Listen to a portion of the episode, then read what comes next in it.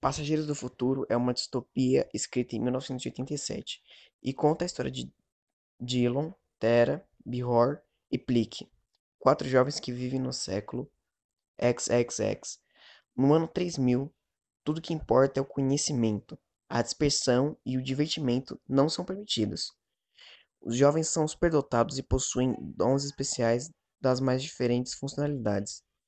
No entanto, esses jovens são curiosos vão se desenvolver numa aventura no deserto de Zônia e capturar um planeta não. A partir daí, tudo começa a acontecer. E acontece. Onde está o povo do planeta? Onde está o povo do planeta não? Será que foram vítimas de algum desastre natural? É necessário encontrar os, os, habitantes do planeta. Os jovens colocaram suas habilidades